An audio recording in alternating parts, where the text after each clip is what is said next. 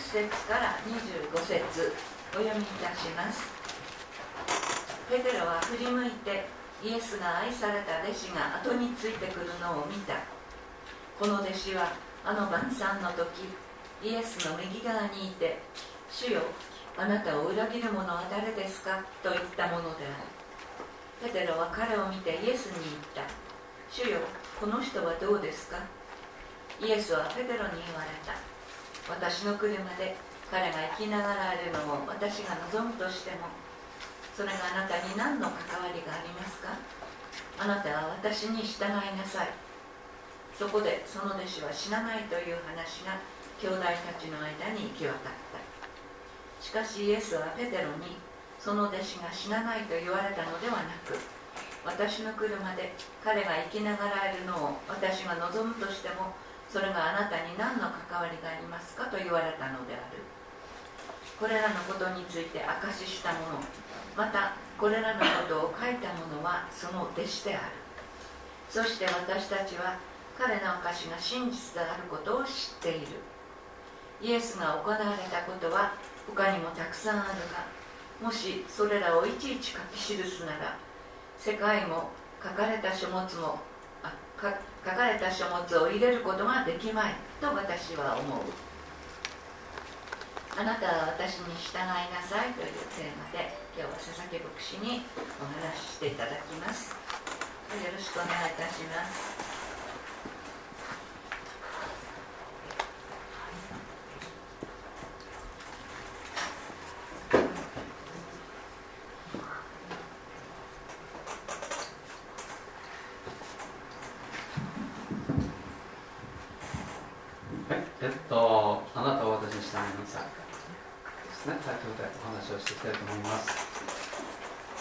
えっとこの私今コロナ禍の中にありますけども本当に、えー、もう半年以上になるかと思いますけど、まあ、その中でねお一人お一人あのまた教会としてもいろんな苦労があったと思うんですよね、まあ、そういう中にあってもまた神様の導きの中で今までできなかったことまたあしてこなかったことそして導かれて開かれてきたことそういうのはね結構あるんだなと。今日のその、えー、ライブ配信のその機材もすごい進歩だなというふうに思いますしね。本当に感謝だな。そのそのことについては本当に感謝だなというふうに思います。本当に困難を通して神様は新しいことを開かれていくんだなというふうにそんな感想を持ってますけども。で今日はあの、えー、ヨハネの福音書の21章の20節から25節ですね。のところを通して一緒に学びたいなと思います。で新約聖書にはですね4つの福音書があるというのはですねもう皆さんあの、ねえー、ご存知かと思うんですよね。あの新約聖書には4つの福音書がある、えー、じゃあ皆さんで一緒に言ってみましょうかね。えー、っとまず一つはマタイですね。そしてマルコそしてルカ。そしてヨハネですね、えー、そうですね。この4つの福音書が新約聖書の中にあります。でマルコあマタイマルコルカの3つの福音書はですねあの非常に中身が似てるんですね。記事が非常に似ている。内容的に似通っている。共通点が多いということで共感福音書というふうに言われてますよね。で今日あの見ましたそのヨハネの福音書ですね。これはちょっと他の3福音書とはちょっと変わってるところがあるんですよね。内容的に。他の福音書にはないことが書かれたりまた記事が書かれてあったり、まあ、そういうのが多いわけなんですよね、まあ、共通の部分もあるんですけどもでもちょっと変わってる書き方も変わってるんですよね。で私はですね個人的にヨハネの福音書を読むときにヨハネがイエス様をですねとても近い位置から観察してるなというふうに思うんですね。そしてイエス様の心遣いであるとか心模様までですねこう伝えようとしてるところがあるなというふうに思うんですよね。でそういうこともあってヨハネの福音書っていうのは私たちをイエス様の近くへと導いてくれるより親しい関わりを持たせてくれる福音書であるなというふうに私は思います。で実際にヨハネという人は弟子の中でもイエス様のことが本当に大好きですね。大好きで。でいつもイエス様のそばで行動してそしてイエス様もヨハネに対してご自身の愛を豊かに表す。まああの愛する愛する者に対してはまだあ神様はその愛を持ってこう表す、まあ、そんなところがあるかなと思うんですけどご自身の愛を豊かに表してくださった。でヨハネはその愛を受けて3年半の時をですね過ごしたんじゃないかなというふうに思います。でヨハネはですね福音書の他にヨハネの手紙123とそして、えー、最後のあの書黙示録ですね書いてます。その中でまあヨハネは神様の愛神の愛とそしてイエス様からの強いメッセージ互いに愛し合いなさいというこの、えー、イエス様のそのからの新しい戒めですね、えー、互いに愛しなさいということはですね他どのあの福音書よりもまた他のあの手紙よりもですね多く語ってるんじゃないかなというふうに思います。ですね。で、えー、イエス様の愛に感動したヨハネがこの福音書を書いた理由っていうのがですねはっきりと書かれているところがですねヨハネの福音書にあるんですね。なんでヨハネがこの福音書を書いたのか。その理由っていうのがですねヨハネの福音書の20章の31節にですね見るとこういうふうに書かれてあります。20章のヨハネ20章の31節にしかしこれらのことが書かれたのはイエスが神の子キリストであることをあなた方が信じるためまたあなた方が信じてイエスの皆によって命を得るためであるというんですね。そういうふうに書かれてあるんですね。まああなた方っていうのは誰かっていうと、えー、イエス様や弟子たちの時代に生きていた人々だけを指しているんじゃないないですよね。でイエス様や弟子たちを全く見たことのない地理的にも時間的にも遠いところにいる人々を含んだあなた方。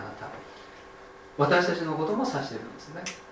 場所を超えて時間を超えてこのヨハネの福音書を読む全ての、えー、あなた方に向かって語っているんですよね、まあ、2020年この時代に生きている世界中の人々全ての人々に向けてイエス様が神の子キリスト救い主であるということを信じるためにそして永遠の命を持つために得るためにヨハネはこの福音書を書いたんだっていうふうに言ってるんですね。で20節から21節のところ。見てみるとペテロを振り向いてね振り向いたんですね、えー、ペテロは振り向きました。振り向いたら何が見えたんでしょうね。まあここここのところはどうどういう場面だったのかというと前の文脈見るとこれはですねイエス様が十字架にかかって三日目にられてその後死からよみがえられてその後の出来事ですよね。イエス様はよみがえられての後40日の間地上にいて弟子たちの前に現れたっていうふうに書かれてあります。ある日ですねガリラヤ湖ティベリアっていうあの、えー、北と南大体中間ぐらいでしょうかね。その西側の方にティベリアっていうところがありますけどもそのティベリアのガリアや湖畔で弟子たちはですね漁をしてたんですね時はですね夜明け頃だったんですね。イエス様が弟子たちの前にその時現れたんです。で彼らは取った魚を焼いてまあワイワイ言いながらイエス様と一緒に朝ごはん食べたんだと思うんですね。みんなが朝食を食べ終わるとイエス様はみんなの前でですねペトロに言ったんです。質問したんです。どういう質問かというとヨハネの子シモンあなたはこの人たち以上に私を愛しますか？ペトロはイエスに言いましたはい主よ。私があなたを愛することはあなたがご存知です。はい。あなたを愛しますってことですよね。まあまるでですねなんか結婚式の制約のような感じもするんですけどもそれからですねイエス様とペテロはガリレア湖畔をですね一緒に歩き始めましたね、まあ、そういうふうに書いてはいないですけどもあの読みながらですね私が勝手にそういうふうに想像したんですね、えー、するとですねイエス様はまた同じ質問したんですね。あなたは私を愛しますか？また同じ質問しました。結局ですね3回同じ質問したんですね。3度もあなたは私を愛しますか？って聞かれたら私の自分の言ってることを信じてないんだなっていうふうに思いますよね。まあそれでペトロの心はですね傷んだんです。愛してますというふうに何回言っても信じてもらえない。まあペトロはそういうふうに思ったんですよね。けれどもそれは当然なんです。というのはペトロは3回イエス様を裏切ったんですよね。3回ペトロはイエス様を裏切りました。イエス様は十字架にかけられる前に裁判を受けましたけどもその時ペトロは自分を守るためにあなたはイエス様イエスの仲間じゃないかと言われた時に私はイエスなんて知らない何の関係もないっていうふうにイエス様のことを否定したんですね。まあ信用してもらえなくても文句は言えません。ね。しかしイエス様は続いてペトロペトロに言ったんですね。私の羊を飼いなさい。私の羊を飼いなさい。つまりですねそれはイエス様を信じる人々をですね導いて助けてあげなさい。ということですね。イエス様はそれまでやってきたことを地上でやってきたことを行ってきたことをペトロに委ねようとして、え、いたわけです。でもそれはですねまたですねあの大変厳しくて危ない仕事でもあったんですね。ですからイエス様はペトロが将来捕らえられて殺されることになるということをですねあらかじめペトロに告げたようなんです。ね今日読んだところには書いてないですけどもその前のところ、えー、20節から読んでますけども19節あたりにそのことが書いてますよね。18節19節あたりにね。イエス様を愛しますと言った以上それだけの覚悟が必要だということをイエスイエス様はですねペテロに言いたかったんだと思うんです。そして念を押すように私に従いなさいというふうにイエス様はペトロに言いました。私に従いなさい。そう言われた時に誰かが後からついてくるっていうのに気がついたんですね。それでペトロは振り向きました。でその人を見てですねイエス様言うんです。それじゃあこの人はどうですか？この人はどんな死に方するんですか？っていうふうにイエス様に言うんですね。気持ちとしてはなんとなく分かりますけどもペテロはどうして自分だけがそんな最後を遂げなきゃならないのか自分だけがひどい目に遭わなくちゃいけないのかまあ納得いかなかったのかもしれません。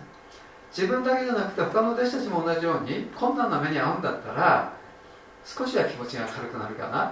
ていう感じでしょうか。まあ受けられたのかもしれないですよね。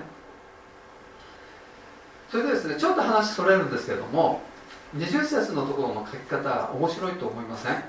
でこれを書いてるのはヨハネですよね。でイエスが愛された弟子っていうのは誰のことですか？ヨハネですよね。で自分で自分のことをイエスが愛された弟子って書いてますよね。皆さん言われ言えます？自分のことを。イエスイエスに愛された弟子って自分のことね言えますよ、ね、でヨハネは20節のところで自分の名前を明らかにしてないんですね。自分の名前を伏せてその代わりにイエスが愛された弟子っていうふうに言ってます。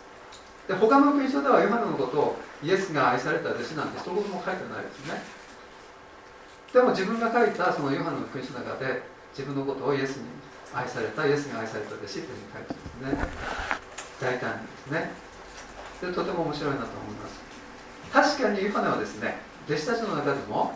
イエス様から信頼されていたのかなというふうに思います。というのはですねイエス様は十字架上でイエス様の母マリアのことをヨハネに託したんですね。自分があ死んだ後母マリアをお願いしますということをヨハネに、えー、十字架上からあ言ってるんですね。ヨハネの勲章の19章の26節にそのことが書いてあります。19章の26節に。でそこを見るとですねまたヨハネは自分のことを愛する弟子っていうふうに言ってるんですね自分のことをね。わざわざ。面白いですね。まあイエスあヨハネはそのことをですね強調したかったんですねきっと。またですねヨハネは自分のことをこの弟子は晩餐の時イエスの右側にいて主よあなたを裏切るのは誰ですかといったものであるというふうに書いてあります。イエス様は十字架にかかる前日に弟子たちと一緒に最後の晩餐の時をもしましたよね。でその時にイエス様の背中に横になって寄りかかっていたのはヨハネなんですね。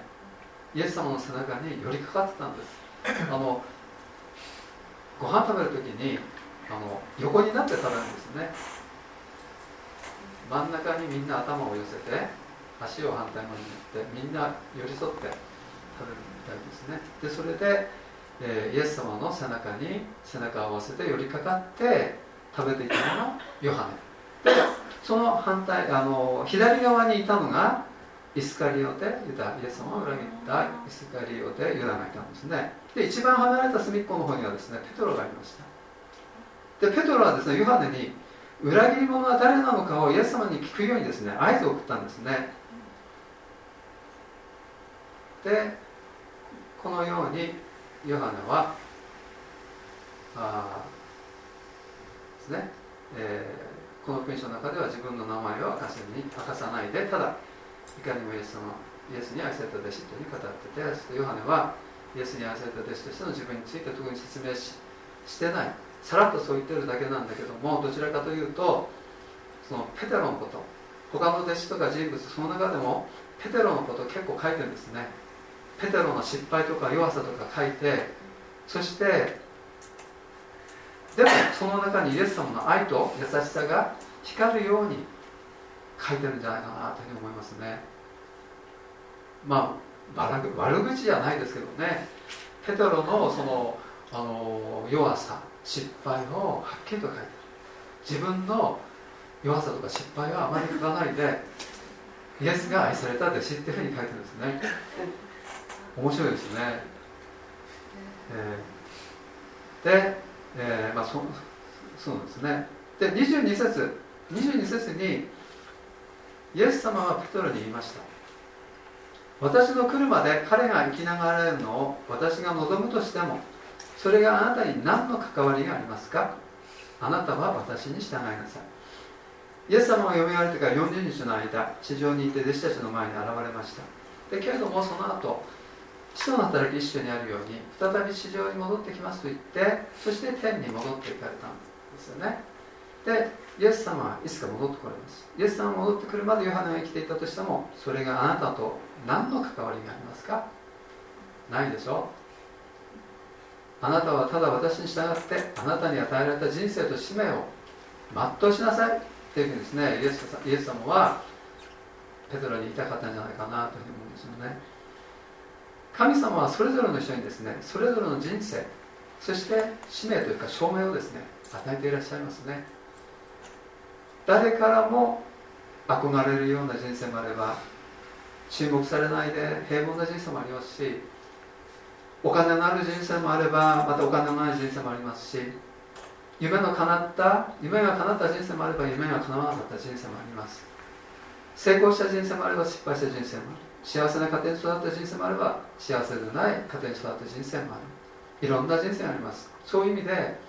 人生というのはとても不公平なようですね。あの思われますけども。まあ私のことについてまあ一つのことを挙げると例えば私が聖書学院で学んでいた時のことを思い出すんですね。私は自分でお金を貯めて聖書学院に行きましたけども入学した後も午後からアルバイトしたりあるいはワークスカラシップっていって学内で月曜日から金曜日まで午後4時間働くことによって学費とか食費が免除されるっていう制度を受けたりしましたけども。でもですね学生の中にはですね教会や親からサポートを受けた受けていた人学生いました。彼らは午後の活動にも参加できましたし時間にも余裕があって遊びにも行けましたしでも私はそういう時間がありませんでしたね。まあ体調が悪い時も熱があっても働きに行かなくちゃいけないしまあ、だから教会や親からサポートを受けている学生が正直言ってとても羨ましいなというふうに思ったことあります。まあ人それぞれに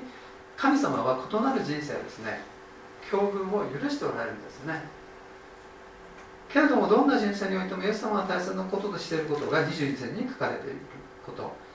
あなたは私に従いなさい。ということなんですね。えーまあ、私というのはイエス様のことですね。イエス様に従いなさい、まあ、それぞれの人生の中で大切なことそ大切なことそれはイエス様に従うということですよね。従うということはどうして大切なのか。それがですね21章の19節のところですね。ここになんかヒントがあるように思うんですね。こう書かれてあります。19節のところにこれはどのような死に方をして神の栄光を表すかを示して言われたことであった。こうお話になってからペトロに言われた。私に従いなさい。まあここには具体的には書かれてないですけどもしかしたらイエス様はペトロにあなたはこうこうこういうふうにして死にますよみたいなことを言ったのかもしれません。まあ殉教ですよね。神様の働きのためにペトロはあ捕らえられて殉教した。またその時はネロっていう皇帝でしょうか。ローマのはっきりしたこと分かんないですけどもまあここではですねペテロの死に方を通して神様の栄光が表されるということが言われてますよね。ペテロの死に方を通して神の栄光が栄光が表されるということが言われてると思うんです。でも死ぬことを通してだけで死ぬことを通してだけ神様の栄光が表されるわけじゃないんですね。私たちの人生のいろいろなことを通して神様の栄光が表されます。まあペテロの、えー、生きて、えー、死ぬ前ですよね。その前だってペテロはいろんなことを通して、えー、神様の栄光を表していました。いろんなことで、えー、神様の栄光を表すことができます。まあでもどうしたら栄光が表されるかというとそれはイエス様が言っていた、えー、あれですね、えー、あなたは私に従いなさい。従うことを通して表される。ね。イエス様に従う時従うその人を通して神様の栄光が表されるんですね。そして表された神様の栄光はさらに多くの人々に神様の愛を伝えまた神様の救いをですね広げていくんですね。はい。それで従うということについて、まあ、聖書の、えー、一つの例を挙げてちょっといきたいなと思ったんですけどもまあ、これについてですね、あのホームページの方に書かれてありますので、えー、まあ、興味ある方はそちらの方でちょっとご覧になっていただきたいなと思います。まあ、従うということ、自分は何について従うのか、どう従うのか、それは皆さんお一人一人異なるかと思うんです。まあ、同じこともあるでしょう。神様に聞いて、それは、ああ、神様はこれについて私に従うように言っている。まあ、そのことに従っていく。ということでことで今あのそのように言いたいと思いますけども。それですね。あのヨハネの福音書の次。使徒の働きが続きますよね。本当はルカの福音書の次に使徒の働きに行った方が分かりやすいのかもしれないですよね。でも、えー、というのはあのルカの福音書も使徒の働きもルカが書きましたけどね続きなんですよね。ルカの続きが使徒の働きですから。でもルカの福音書と使徒の働きの間にヨハネの福音書が入ってます。でヨハネの福音書の次に使徒の働きがありますね。続いてます。でも使徒の働きを見るとですねこの今日のところに出てきたテテロとヨハネこの2人ですね結構よく一緒にですね働いてるんですね。こあの2人で行動していたのが分かります。ペテロとヨハネはよく2人で行動してい、えー、まあヨハネのあ兄はヤコブですね。ペテロの弟はアンデレですね。兄弟ではないんですけども2人でよく行動していたんですね。でその時には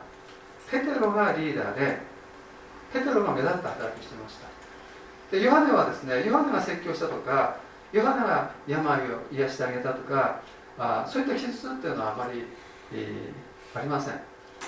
けども彼に与えられた精霊の賜物っていうのは出来事を見分ける観察力だったんじゃないかなと思いますね。でそれを言葉に表すことだったんじゃないかなというふうに思います。で福音書の他にヨハネは、えー、ヨハネによる手紙3つありますし最後の書のヨハネの黙示録もヨハネによるものですね。ペテロにはペテロの人生と使命がありました。そしてヨハネにはヨハネの人生とそして使命がありました。両者ともに彼らは最後の最後までイエス様に従ったんですね。彼らには弱さも失敗もありましたが彼らがイエス様に従う時彼らを通して神様の栄光がですね。豊かに表されたんですね。まあ私たちは私たちであってペトロでもなければヨハネでもありません。けれどもイエス様は全ての弟子たちに向けてあなたは私に従いなさいというメッセージを送ってます。まあ誰がイエス様の弟子かと言ったらですねあのこの前、えー、平和君がバプテスマを受けましたね。平和君もイエス様の弟子ですよね。イエス様を信じている人イエス様を愛している人はですねみんなイエス様の弟子なんですね、えー、私たちもですねイエスの弟子なんですね。私たちにはですね弱さも失敗もありますけどもそれについてはですね神様は十分に承知してます。それでも私たちがイエス様に従う時私たちを通して神様の栄光をですね豊かに表されるんです、ね、そのことをですね信じて、えー、進んでいきたいなというふうに思います。あなたは私に従いなさい。イエス様の言葉にですね、えー、素直にですね、えー、応答していきたいなというふうに思います。それではお願いします。天のお父様あなたは私に従いなさい。他の誰かがどうであろうとも私たちは比べることなく私一人一人それぞれにあなたから受けた人生がありまた受けた使命障害があることを思います。神様今あなたに従うことを、えー、決心して新たに従っていくことを、えー決心していくことができますように。そしてお一人お一人あなたの、えー、ご栄光を豊かに表すものとして主をどうぞ用いてください、えー、またその時その時あなたが導かれることあなたの心あなたに従うということがどっち？どういうことなのか主をどうぞ。私たちがそれを知ることができます。ように私従っていくことができます。ようお願いいたします。感謝してイエス様の皆によってお願いします。アメン